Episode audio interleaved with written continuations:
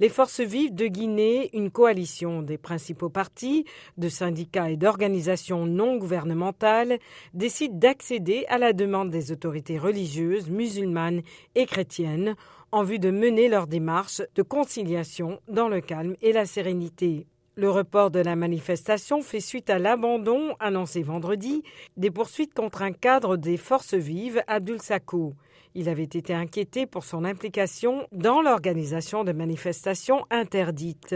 Outre un arrêt des poursuites et des harcèlements judiciaires, les forces vives réclament notamment des autorités l'acceptation d'un dialogue sous la présidence de la CDAO, selon un communiqué.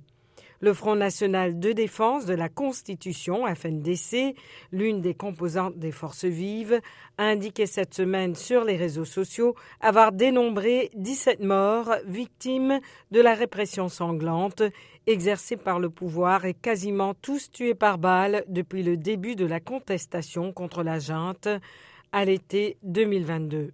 Elle réclame un retour rapide des civils au pouvoir et la libération de tous les prisonniers qu'elle considère comme politiques. La junte, qui a pris le pouvoir par la force en 2021, a interdit toute manifestation en Guinée.